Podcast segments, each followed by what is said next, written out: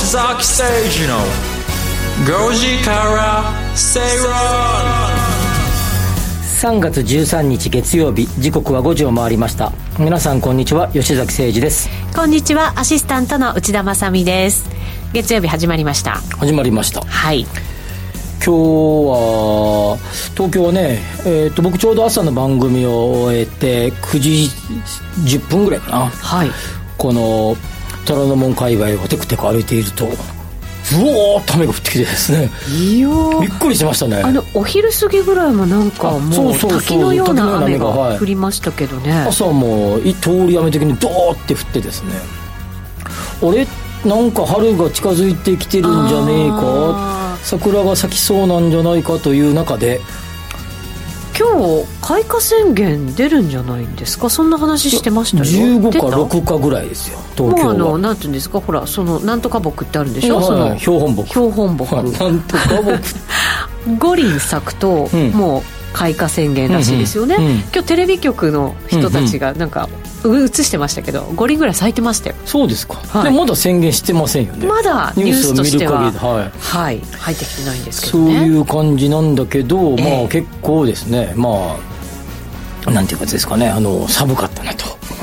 寒かった。雨がね急に降りましたし、はい。今日雷雨の予定なんかも予報なんかもね、はい。出てましたから、もう東京はねさっき来る時雨が上がってましたけど、ね、皆さんのお聞きの場所ではどうなんですかね。ね本当そうですね、うん。そんな話題もツイッターに入れていただきながら、はい。あなたの街はまだ雨が降ってるんでしょうか。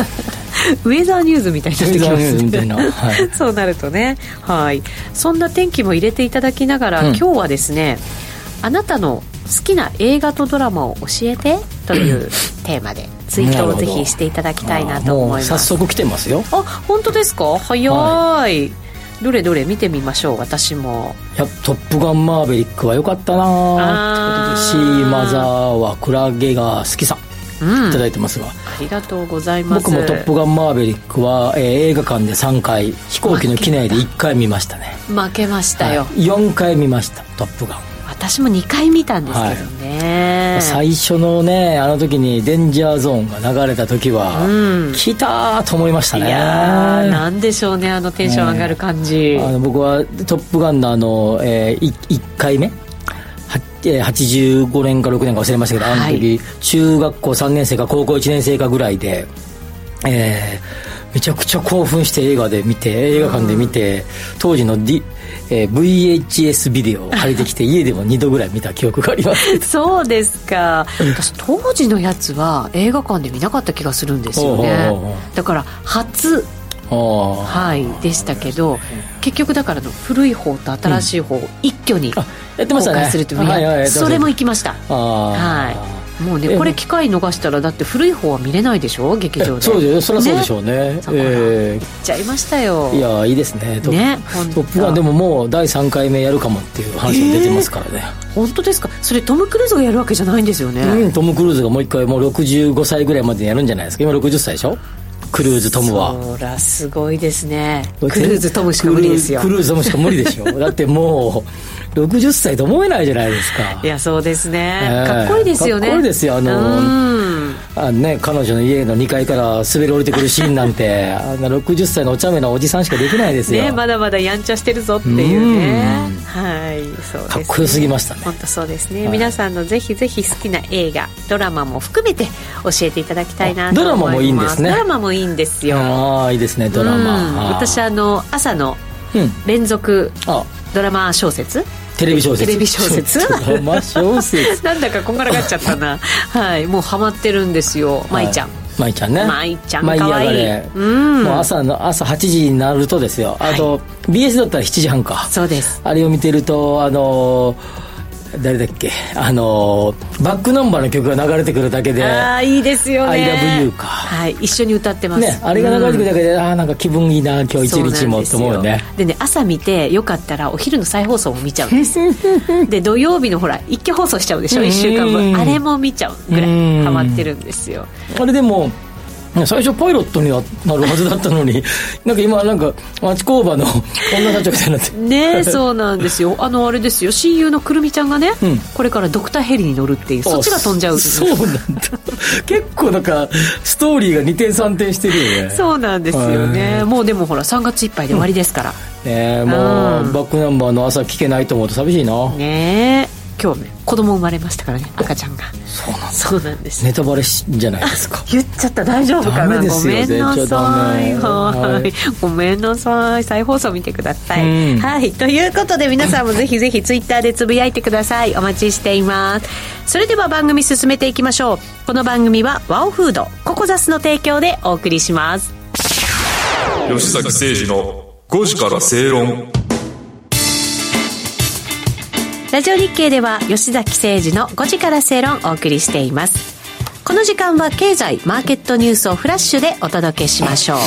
まずは最初のニュースからです。3月のはい。何え10日に10伊東洋華堂の創業社長のいやーそうなん伊ですよ藤正俊さんが亡くなねられたことが分かった、ええ。ということで今日発表、ねはい。あのほあのメディアでは。そうですね。98歳だったはいということですけれども、その亡くなられる前日のニュース、うん。結構これもね、うん。あの衝撃でしたけれどもセブンアイ・ホールディングスは9日総合スーパーイトーヨーカドーの店舗を2026年2月末までに2割超削減すると発表しました、グループ発祥のアパレル事業からは完全撤退するということですヨーカドーは22年2月まで2期連続で最終赤字を計上しました。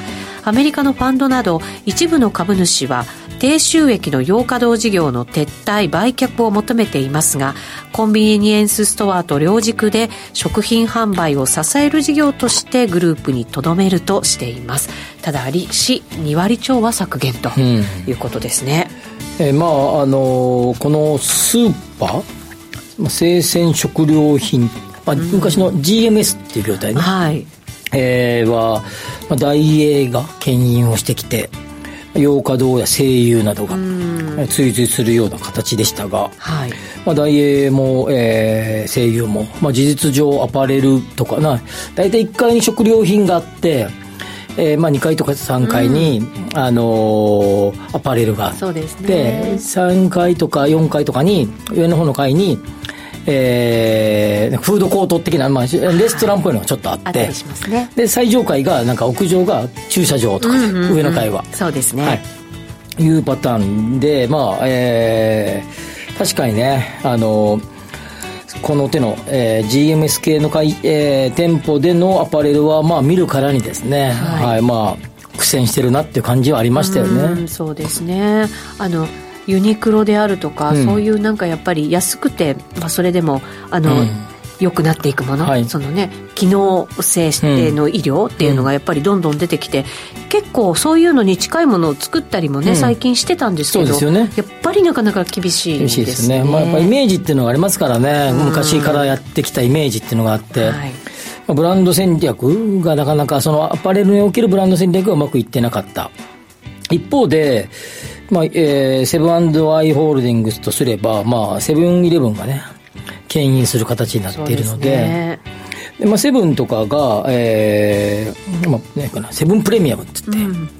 えー金のなんとかハンバーグとか、はい。まあ、すごい高級なハンバーグとかをを作って。あれ結構美味しいらしいですね。食べたことありますけど美味しいですよね。あそうですか。サンキュッパーだったかなあれ。うーん。で要は、えー一番、えースモール業態のまあ、えーまあえーちっちゃいなんていうかな小小証券、ね。うんうんうん。あのマーケティング用用語で言うと小証券のセブンイレブン。そして洋華堂、はい。そしてセブンアイは、えーえーっと西武そごうも買収したので、せ例えば西武百貨店でもえっていう一連の最一番大きな証券であるその3パターンをこう持ってたと、えーいう中でさ先ほどのセブンプレミアムみたいなハンバーグとかが西武百貨店の食料品にも売ってましたからね、まはい。あ、それを展開していこうというのことここっちはうまくいったんだよね。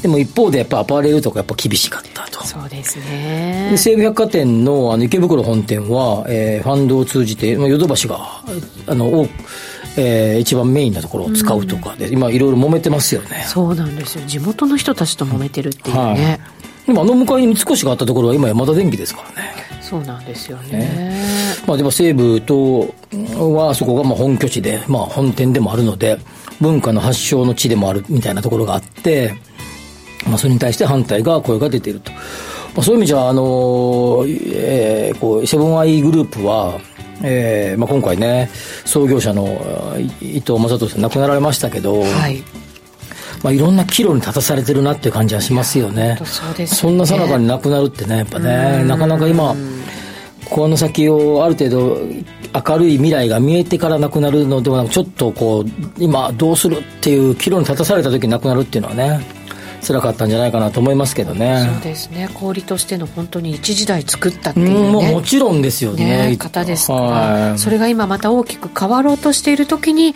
亡くなられたっていうのもなんとなくやっぱりね、そうですよね。いろんな思いを感じちゃいますけどね、まあ、でもあの大英の中内さんが亡くなられた時もね、はい、長大買収がどうとかねリクルートグループがどうとかを買ってのあの転売したりいろいろしてた頃ですが、まあ、こういうなんかねその企業の曲がり角の時に創業者が亡くなるっていうのはなんとなく考えさせられるものがありますよね、うん、そうですね、うん、あとやっぱり小売りだけ見ると今百貨店なんかも株価がすごく高くなって、インバウンド期待みたいなものもありますけど、はい、実際はなかなかねやっぱりそのコロナの前から百貨店事業ってもうダメじゃないのってやっぱり言われてた業態なわけじゃないですか、うんはい。はい、それがだからインバウンドだけで本当に完全復活できるのっていうのもやっぱりあったりして、うん、なかなか小売全体見ても難しさはありますよね、ね、でも一時期はでもあれですよね。やっぱ大大規模小売店舗法とかってやっぱ規制をかけたりというかそれぐらい勢いがあった業態ですからそうですね。業態が苦しんでるっていうのはやっぱ時代を感じますよね、うん今後どんなふうなものが出てくるのか、うん、まあでも言うても言うてもセブンダイはセブンイレブンがありますから。ねそうなんですよね。盤石の。コンビニも今本当にいろんなものをね、うん、売るようになってきて、野菜まで置いてあったりするじゃないですか、ね。はい、まあ、そういう意味ではいいんですけど、まあ、洋洋華堂のグループ全体がどうなのって感じはしますよね、ね、はい、そう思います。それでは次のニュースいきましょう。次はですね、まあ、これも内需といったら内需ですが、うん、ちょっと業態が変わりまして電車の方ですね、うん、JR 東日本は7日大井町駅の周辺で進めている再再開発計画の概要を発表しました。2025年度の開業を予定し高さおよそ115メートルのオフィスビルのほかホテルや賃貸住宅が入る総合ビルなどを建てるとしています。えー、総事業費は未定としていますが開発後は年間130億円の収益を見込んでいるということです。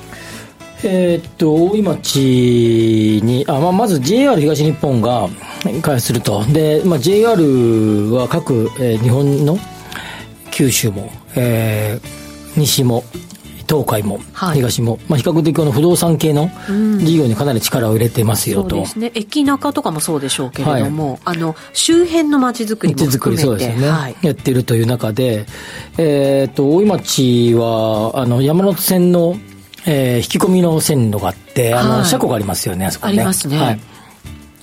えー、大崎止まりの電車はそあそこからピュッと改装で大井町のあの横っちょに入っていくとい。うところで、はい、まあ、あの一帯結構だから土地がいっぱい JR としてはお持ちなそうなんですよね。そこだからどんどん再開発やっぱり進んでいく地域なわけですよね。うんよね、昔あの、えー、横須賀線といえばいいか総武線といえばいいかな。あの、うんうんうん、えー、総武快速線か、はい、あのあのネイビーの電車？ネイビーの電車。あの 川崎あじゃあ間違えた。あの品川から武蔵小杉抜けてに、はい、あの新川崎なんで、うんうん、あそこの辺りも貨物の駅があってそれを全部開発してマンション建ったりしましたけど、はい。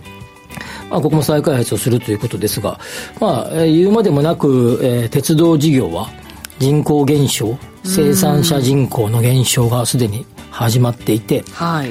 えー、少子化が進み学生の、えー、定期利用も減っていくと。いうことはもうこれはもう100%というかもう確実なわけですよね。まあ、そう考えるとやっぱり、え資産を有効に活用する方に舵を切っていく、まあ、それが、えー、これまでは新宿とか渋谷とか、まあえー、東日本の管轄でいうともう超大ターミナル駅をメインにやってきたんだけど、うん、はい、もう大井町は京浜東北線しか通ってませんのであの JR 的にはですね。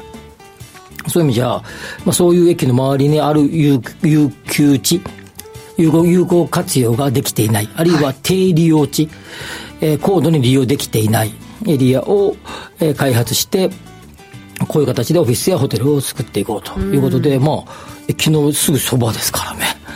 まあ、めちゃくちゃいい立地ですよね。本当そうですよね。言うまでもないですけど。はい、本当まだまだなんかこう開発できるところって都内あるんですよね。いっぱいありますよ。だってこれあれですよ。あの、今回品川駅の高輪ゲートウェイのところを開発してますけど、あれ線路をこう、まあ、無駄にっていうのはおかしいですけど、キュッキュッキュッと寄せてですね、はい、車庫を寄せて、ここに品川駅のところに昔よくさ、えー、品川駅降りて東京に行く山手線なんか乗ってると、寝台特急とかが停車してましたよ。はいはい。パッと見ると、ここに泊まってなくてもよくないみたいな感じで。そうですよね。でさらに、えー、東京駅とあの上野を結ぶ上野東京ラインができたことで向こう側に止めることもできるわけ。です、うんうん、奥とかあっちに車庫がありますから、はい、向こうに止めとけばよくてこの品川のど真ん中止めなくてよくないみたいな車庫で。そうですよね、はい、もったいないですね。それをこう寄せていくとですねあんな土地ができてそこにビルができるわけでしょ？はい。ね。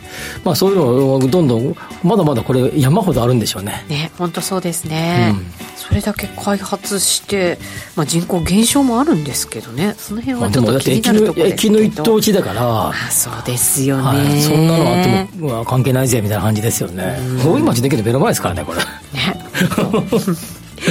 さあそれでは次のニュース。こちらも電鉄の話題ですけれども、神奈川県の中央エリアと東京都心をつなぎ相模鉄道と東急鉄道東京電鉄が相互直通で運転する新横浜線が18日に開通するとい。うことです、はい、神奈川東京埼玉の3都県14路線にわたってこれ広域ネットワークが結ばれるということになりますので、うん、これ新幹線も考えると本当にアクセスがめちゃめちゃ良くなるよ。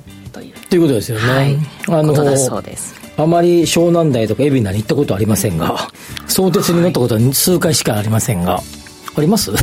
ないような気がするんですよね。あの横浜駅にね相鉄線乗り場っていうのはあってね、ねはい、そこは見たことあるんですけど、はい、乗ってどっかに行ったことはないような。ね、はい。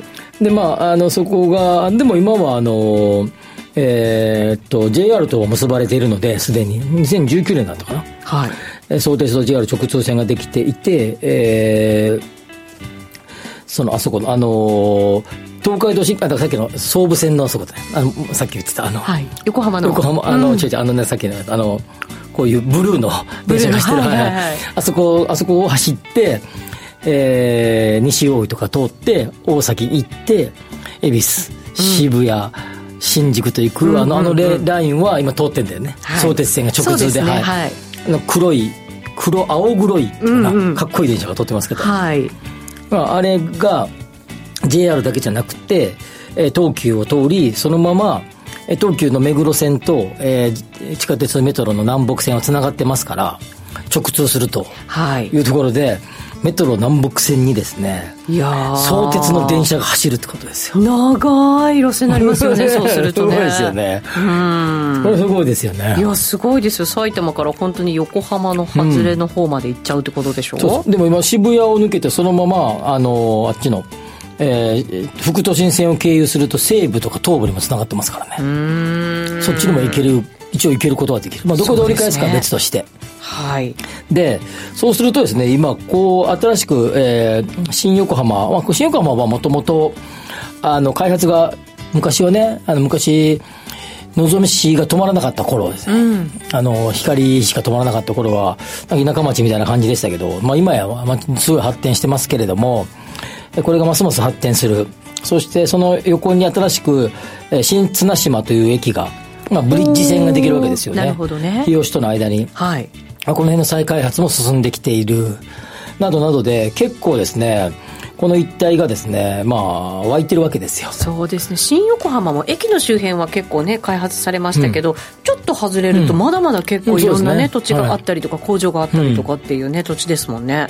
で、そうすると、えー、物件価格は上がり、はい、えー、賃貸住宅の賃料も上がりということで、相鉄沿線もこれで、えーまあ、十分都心の真ん中で勤める方にとってはですね、通勤圏内、1時間圏内になってきますので、はいまあ、そうするとこのエリアに、例えば投資用の物件を持っている方々にととっては、賃料の値上がり期待があったり、あるいは物件を、まあ、投資で持っている方々はそれを転売すると儲かったり、などなどですね、まあ、こうこういうインフラ整備が整う、整うどころじゃないもんね。すんごい整うもんね。すごいですよねすごい便利だもんね。ね新幹線もすぐ乗れるってことですよね。はいまあ、そうすると、まあ、不動産価格は言うまでもなく上がっていくということで、よくいろんなところでどういう物件を買うといいんですかみたいな、あの、僕は講演とか不動産の講演すると、質問されることがあって、不動産価格が上がる一番の要因は何ですかと聞かれるんですが、何を、何をもってしてもですね、インフラ整備ですよ。そうですね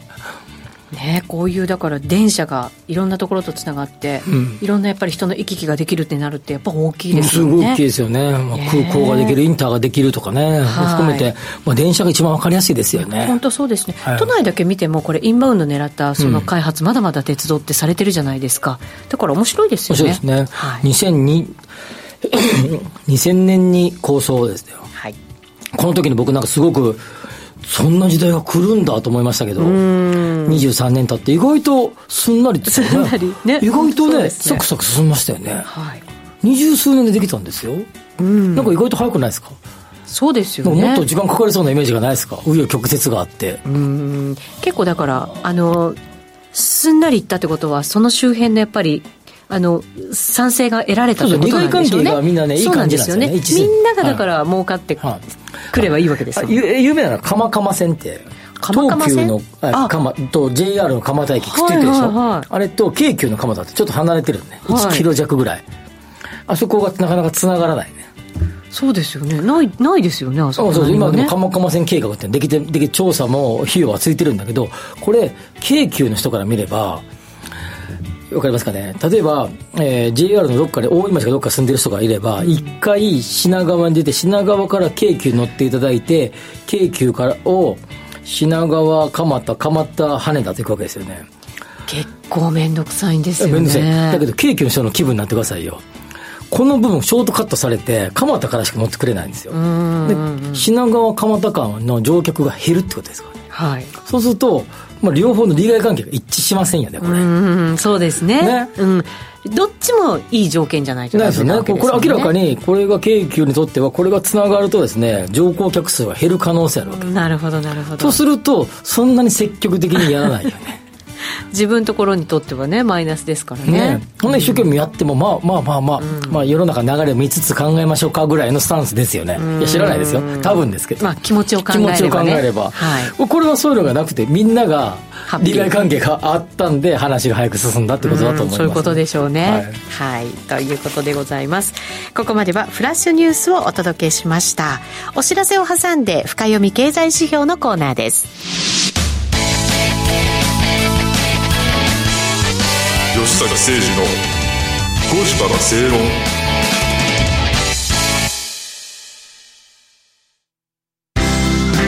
人生100年時代あなたはどんな人生を描きますか？お金に困らない人生にしたい。やりがいのある仕事に就きたい。お気に入りの間取りの家に住みたい。あなたの描く理想の人生をココザスが幅広くサポートします。さまざまな資格を持った専門家がお金仕事住まいについて無料でアドバイス。一緒に豊かでワクワク生きる未来を作りましょう。詳しくは番組ウェブサイト右側のバナーからココザスホームページをチェック。あのアナウンサーが大喜利にあたふた？G1 の実況担当ってどう決めてるの？ラジオ日経の公式 YouTube チャンネルではレースの実況風景やアナウンサーへのインタビューなど競馬に関するコンテンツを随時更新。なかなか見られない競馬実況の裏側をぜひ動画でお楽しみください。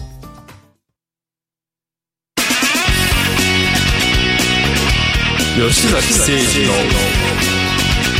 5時から正論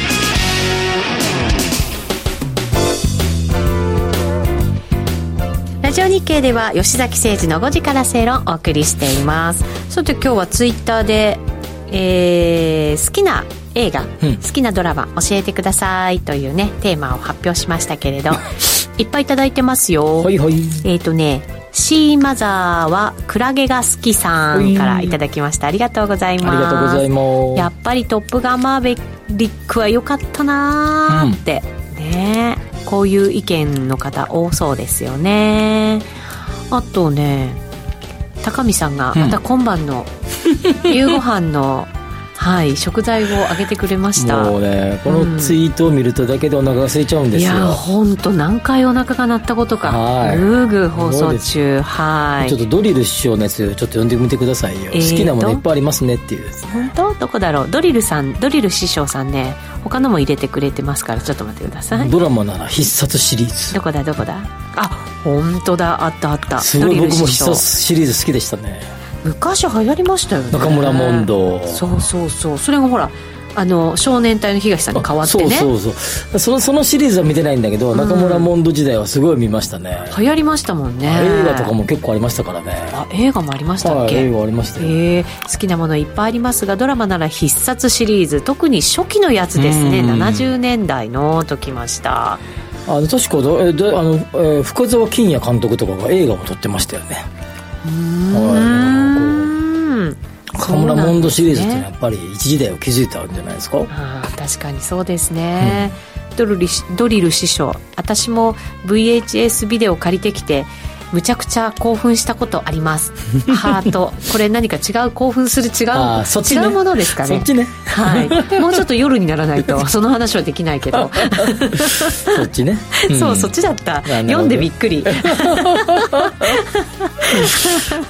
そうネタバレがあってきました。ごめんなさいね。はいネタバレさっきしちゃいましたけどラジオはネタバレが恐ろしいっていうのもありますけど最近は朝ドラ反省会のタグ。そうなんですよね。うん。ネットでこういうのが出てきて、すね。うんはい、強制的にネタバレ食らうのがあ慣れてしまいましたとアルタンさんから来ました、うん。確かにねもう次の日の予告とかね、はい。ネットで見ちゃいますからね。あれあのあれあのうんと大河ドラマ見てます？大河ドラマまだ見てないんですよ。面白いですか？どうですか？まあどうする家康ね、うん。松潤が出てるんですけど、はい。まあ、なかなかちょっといつもと違うテイストですけど、まあ、僕はあの、えーもう過去40年近く見ると決めているので、はい見てますか？一応見てますけれども、どうかな？えでも一応あの素直に言うと「伊田天」は見なかったですけど途中でやめましたけど。あのちょっと前にその大河ドラマがどうしてできたのかのドラマやったじゃないですか、うん生田さんが出てそうそうそうそう、あれなんか面白くてだから今年ちょっと大河ドラマ見ようと思ってながら、ん。今まだちょっとタイミングが合ってないんですよね。あのうちに紹介してもらったあの出版社の竹内さんはい。名前個人名出ました。竹内さんが。僕にメール来るときに今日のやつはえこうでしたね。彼と僕はあの大河ドラマの話でいつも。盛り上がるんですか、はい、彼のメールの後には大河ドラマネタがいつもついてくる。でどうでしたよね？こうでしたね？っつって。竹内さん私とはそんな話したことないです。一回もないです。ちょっと大河ドラマの回に竹内さんゲストで呼びたい。ああいいですね。誰だ？っていう感じしますけどね。さてさてコーナー戻りましょう。深読み経済指標のコーナーでございます。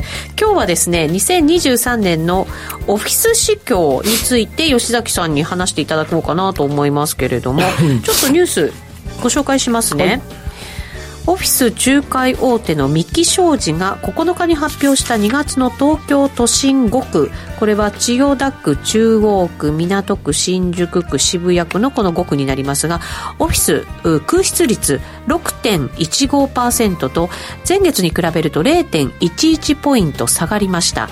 低下は2ヶ月連続のことです。竣工1年未満の新築ビルでは三井不動産の大規模再開発事業東京ミッドタウン八重洲これ先週取り上げましたよね。ですね。オフィスビルで制約が進んだということです。既存ビルも拡張移転を伴う制約があったとしていますミッドタウン八重洲。そうですね。あのすでに満床らしいですね。ねあのね、はい。脇通ってみました。それ僕もあるしちょっと知ってるっていうか、まあ、あ昔ちょっと関係してたとかいた会社ですが、はい。移動するとかっていう噂も聞きましたので。あそうですか。あのやっぱいいみたいですね。いろいろと、ね場所も最高ですしね、はいまあ、目の前ですよね。はい。なんかあの前にねちょっと何年か前に、あのち私あの新幹線って東京駅から乗るのが普通うんうん。だと思ってたんですね、ね東京駅で降りるっていう、そしたらね経営者の人たちが今は、えー品川で乗り降りするのがトレンドなんだよつってなんか東京駅の僕品川で乗るようにしますけど。なんかちょっと嬉しそうですけどね。なんかそっちの方がかっこいいってやっぱ再開発が進んでるからっていうねイメージがあるんでしょうけどこれからもしかしたら東京にそれが戻ってくる可能性ありますよ東京の方がかトっこいいなんか東京駅にこうねね入線していくあの音とか雰囲気いいじゃないですか。そうなんですよ。あの有楽町通ってねあ間もなく着くぞっていそうあの最終だから最後だから寝過ごさなくてもいいっていうね、ええ。でもあのピンクの服着た掃除のお姉さんも 起こされる あちょっとオフィスの話をすると、はい。空室率は少しずつ改善してきている、まあ、ただですね、まあ、その分家賃も平均家賃も、えーあ賃料か。家賃じゃない、あ賃料もですね下がってきている。下がってきている。まあある程度まあ下げて入れているなっていうのはあると。うん。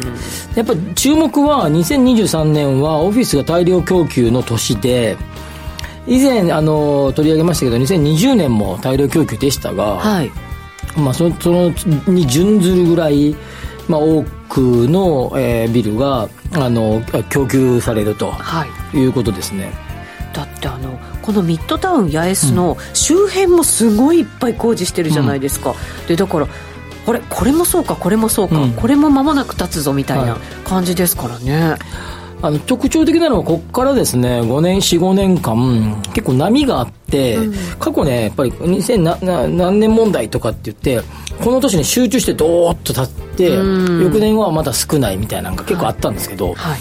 23456あたりはドドドドって続くのね。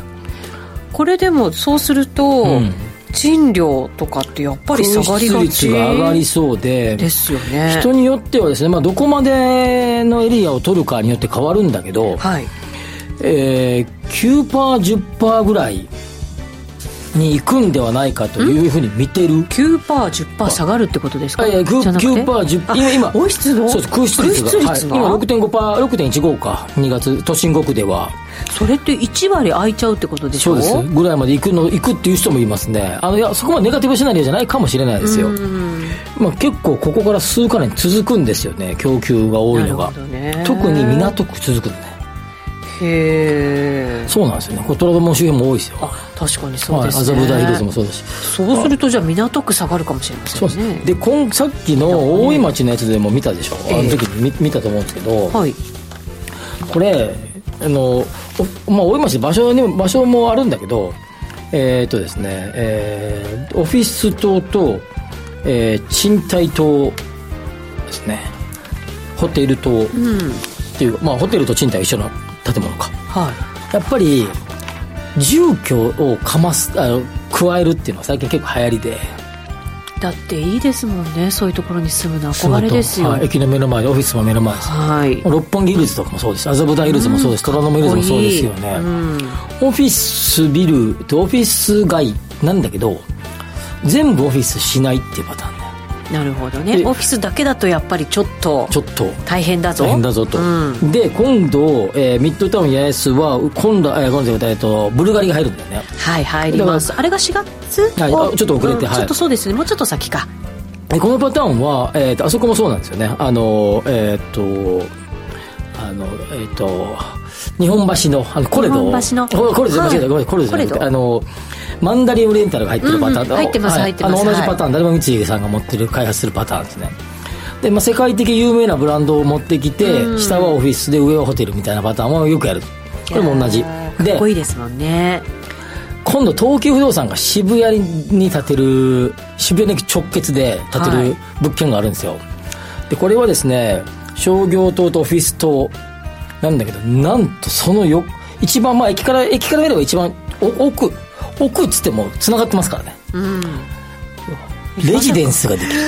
本当今まさかって言おうとしたら。渋谷駅直結の唯一の物件ができるのね。ええそれすごいですね。すごいです。もうあのあのどういうふうに売るかちょっと詳しくは聞いてますけど言わ言わないだけですけど。あのもう渋谷駅にひっついた物件のマンションですからね。いやーなんかネット企業の経営者とかいっぱい入りそう、うん。きお金もそうですけどこのレア感すごいですよ。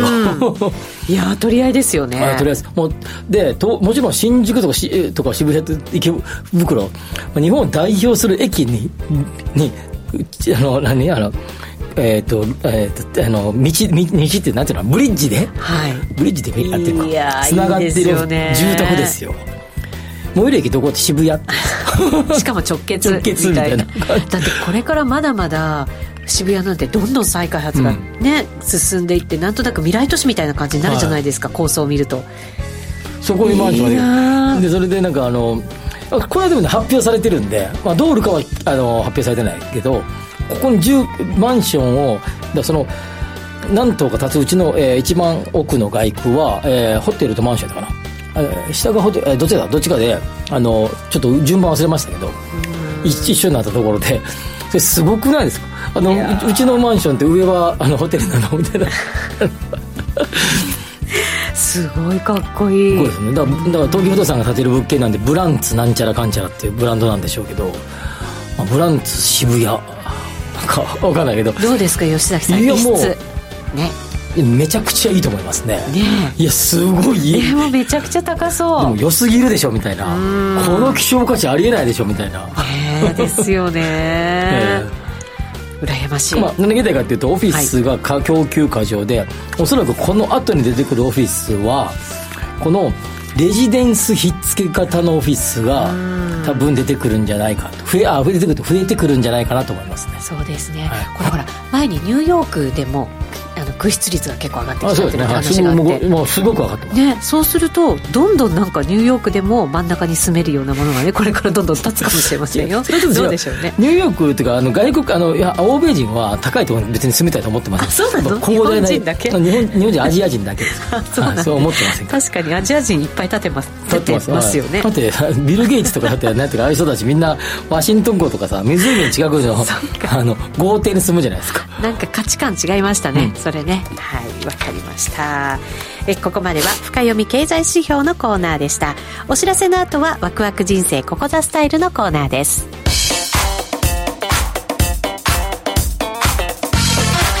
吉崎誠二の5時からスペイロン。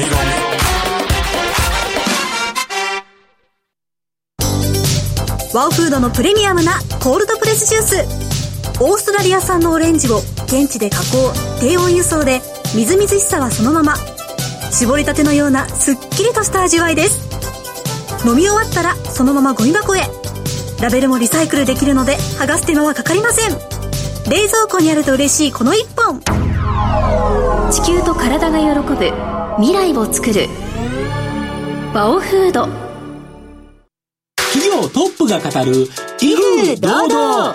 毎週水曜日夕方4時40分からオンエアパーソナリティの毎度。相場の福の神藤本信之さんが厳選した上場企業の経営トップをゲストに迎え事業展望や経営哲学などを伺いつつトップの人となりにも迫るインタビュー番組です。企業トップが語る威風堂々はラジコタイムフリーポッドキャストでも配信中。ほら聞いてや。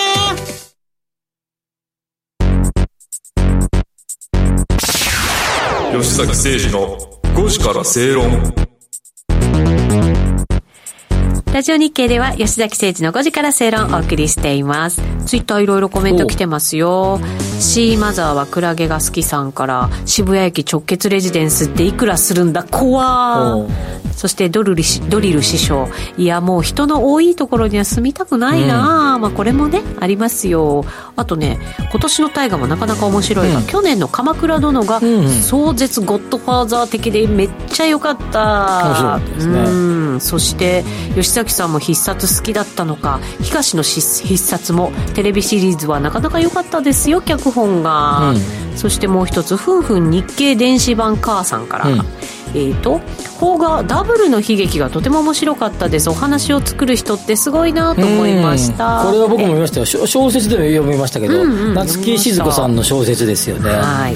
で、えー映画は薬師丸ひろきさんが主役はいで出てくるやつで、まああのーサスペンスドラマで。やっぱあの松任谷由実さんの作曲のね、作詞作曲のウーマンか。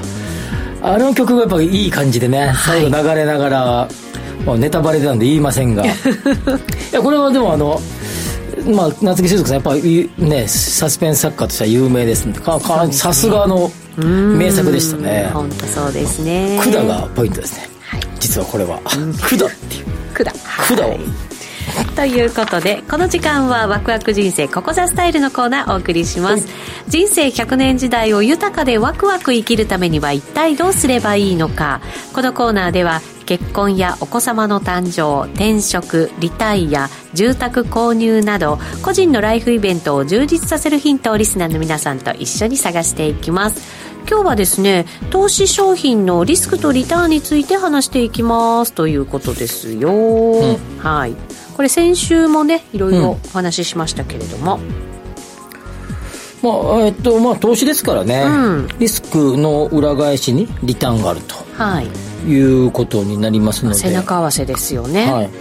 まあ、逆にノー,、えーノーリスクっていうのはまあありえないですわけですが、はい。まあ、一方で、まあ、リスクとリターンの関係が崩れている、えーずれているやつはまあアービトラージみたいな感じですが、まあ、その中で、えーまあ、投資対象によりですね、えーリスクとリターンのこうまあ関係が結構変わってくるっていうのは覚えておかれてもいいんじゃないかなというふうに思いますね。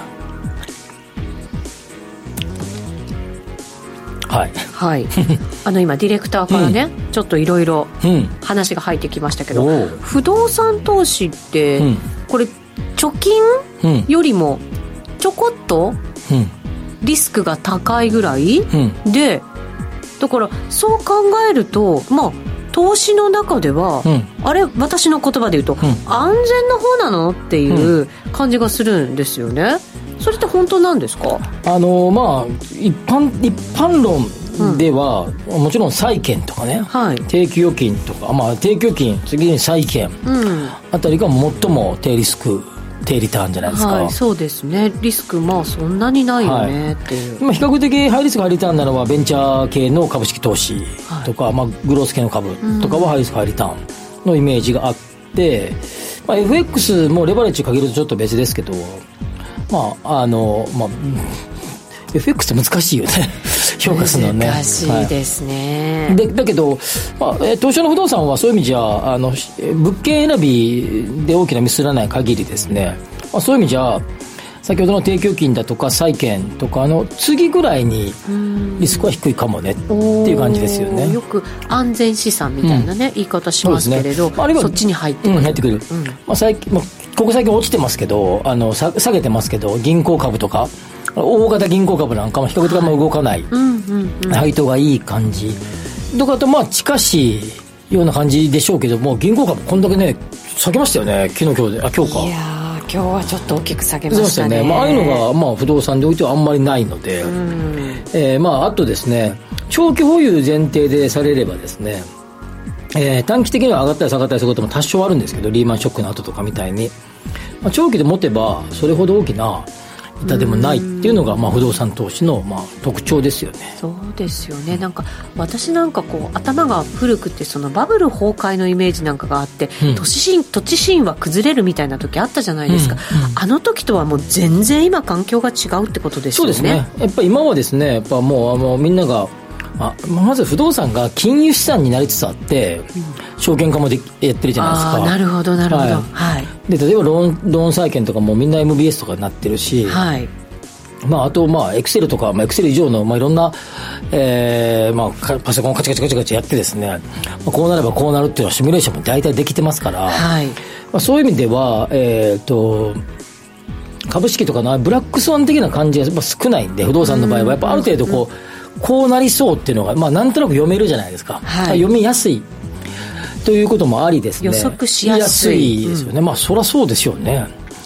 急になって債券とかね、わかんないもんね。いやそうですよ。今回だってね債券やっぱりねね。どうなの？どうなのみたいな感じでね、急になんちゃらみたいな。例えばまあリートなんかの動きなんか見てても急になんとかなることってあんまりないですよ、まあ、コロナとかみたいなちょっと別ですけどはい。あれクラス以外は、まあ、あのひ東日本大震災とかああいうのがない限り急にゴーンとかですねああいうのないですから。やっぱりなんかこう現物がちゃんと裏付けとしてあるっていうことなんあそうですよね。そうですよね。はい、まあ、金とかもそうですけど、まあ、現物系ですから、まあ、金はお金を金そのもので生みませんけど、金もねまた上がってますまたからね上がってますよね。今ね。金の ETF なんかね。まあとりあえずちょっと持っとけばまあそんなに大きな損はないよねって感じするよね、ポートフォリオの中にね、はい。やっぱりリスクがこれあるものとリスクがないものとやっぱりしっかり分ける必要があって、その中に入るものっていうのはちゃんとこう自分の中で分けておかないといけませんよね、まあ、でも不動産の実物のやつはやっぱりこう節税の部分とレバレッジが効かせる部分とかも見てもですね、はい。まあある一定量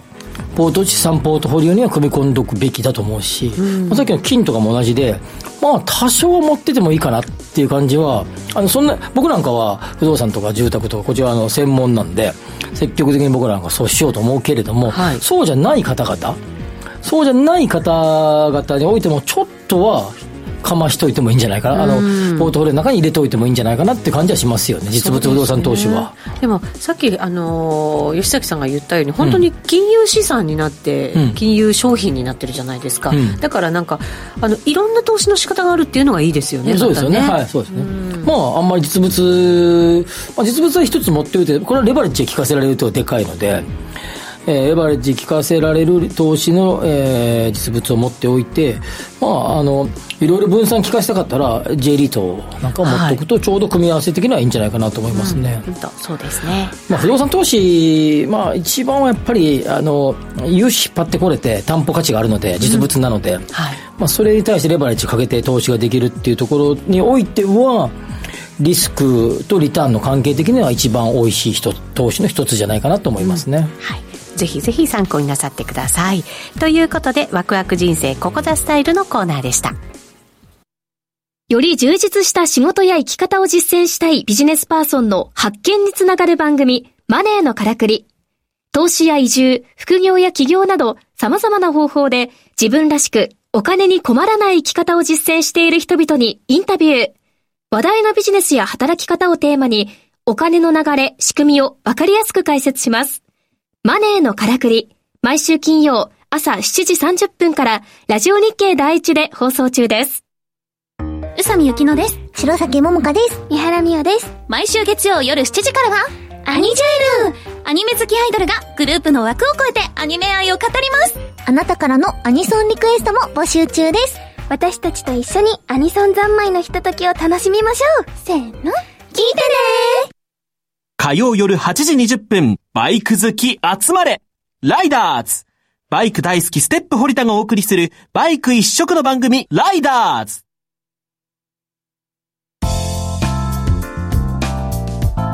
さてさて番組もお別れの時間近づいてきました。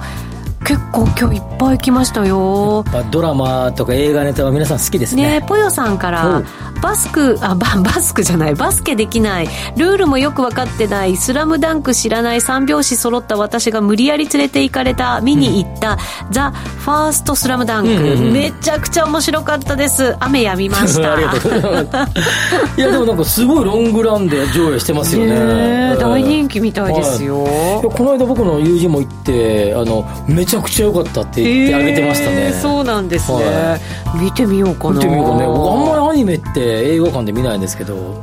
私も昔はね、はい。なんとか映画祭りみたいなのあったじゃドラえないですか。もんとか言ってましたけど今はね大人だと行くことないよこれやっぱこれ多くの方々が言うって相当なんですよね。ねそうですよね。世界的に大人気らしいですよこれ。そうなんですよ、はい。韓国とかでもね、はい、すごい人気って言ってましたんで、ちょっとこれは言っとかなきゃいけないね。ね。あトップガン4回行ったから今回はあ3回行ったからこっちは1回行ってみようかな。ねそうですね。雨止みましたって他のコメントもいただきましたよ。よかった。帰り濡れなくて済みそうです。この番組はワオフードココザスの提供でお送りしました。ここまでのお相手は吉崎誠二と内田まさみでした。明日も夕方5時にラジオ日経でお会いしましょう